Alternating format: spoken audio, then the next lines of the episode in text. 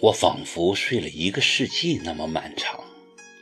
醒来时，我发现自己躺在一张软软的大床上，窗帘是拉着的，房间很黑。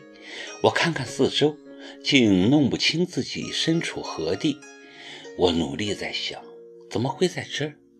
可是脑袋像灌了铅一样的沉重，根本无力思考。我挣扎着爬起来，摸黑打开门，顿时客厅耀眼的灯光刺得我睁不开眼。你醒了吗？他磁性的声音像来自天堂。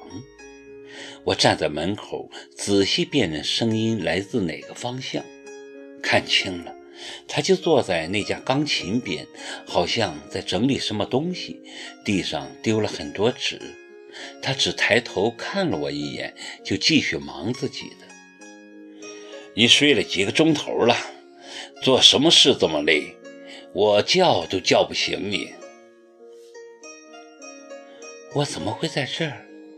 我摇晃着身子坐到沙发边上。你晕倒了。那么多人围着你，只好把你带回来。他漫不经心地说着，埋头写写画画，根本不朝我这边看。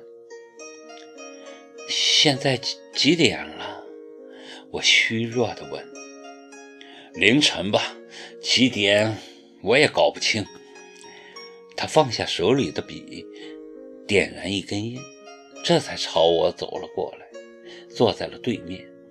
他的姿势还是那么好看，翘着二郎腿儿，慢慢吞吐着烟雾。那张刀削过似的冷峻的脸，在烟雾的笼罩下倍感遥远。你好像过得不怎么样哦，那么憔悴，像个刚出院的病人。我听见他说：“那你应该……”很高兴才是，也是，也不是。他长长的吐了口烟圈，一只手夹着烟，一只手支着下巴。天哪，他的样子还是那么迷人，一双眼睛格外的犀利明亮，梦幻一样的光芒瞬间罩住了我，让我无处藏身。怎么会这样呢？离开我，你应该生活的很好才是。”他淡淡的说。我回避着他的目光，无法克制的悲伤在心底泛滥。你不必感到奇怪，这没什么好奇怪的。我现在只是在呼吸而已。我不是病人，是死人。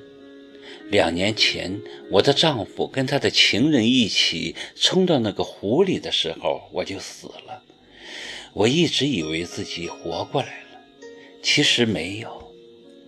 这几年，我就是被这个问题困扰不休。我搞不清自己是活着的死人，还是死了的活人。我说着这些话，自己也不懂，不争气的眼泪怆然。涌出眼眶，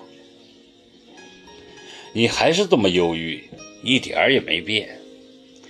他面无表情地审视着我，伸手弹弹烟灰，更深的烟雾笼罩了他的脸。我感觉他比两年前瘦了些，但却满脸放光，眼神刚毅，那精气神儿足以将他眼前这个半死不活的女人。比进地狱。毫无疑问，他已经不是两年前那个郁郁寡欢、神情灰暗的耿墨池了。他成功的摆脱了过去，或者说，过去根本就没有对他产生什么影响。他活得精神着呢。他活在现在。他怎么有这么大的本事，竟可以将自己完好无损地保存到现在？而我呢，活得像个鬼，既定的现实不敢去面对，只能靠过去支离破碎的一点记忆，勉强维持自己微弱的呼吸。我留在了过去，他现在是声名显赫的钢琴家，两年前就是，现在更是如日中天。前阵子就在报纸上看到他的消息，他被邀请到北京为某钢琴大赛当评委。组委会为请到这么个大腕级人物，正在各大媒体大张旗鼓地做宣传。他实在是个成功的男人，他享受着这一切，有那么多人崇拜他，那么多人围在他身边为他喝彩，而我却什么都不是，什么都没有。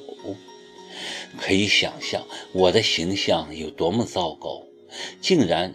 被误会成酒店小姐，大庭广众下被一群衣冠禽兽围攻，我怎么能忍受跟这个男人比？不能比的，我受不了。早知如此，还不如被那群人当众踩死算了，或者挖个地洞，找个黑暗的角落把自己藏起来，永远不要再见到。我已经一无所有。绝不能再失去自己最后一点可怜的自尊。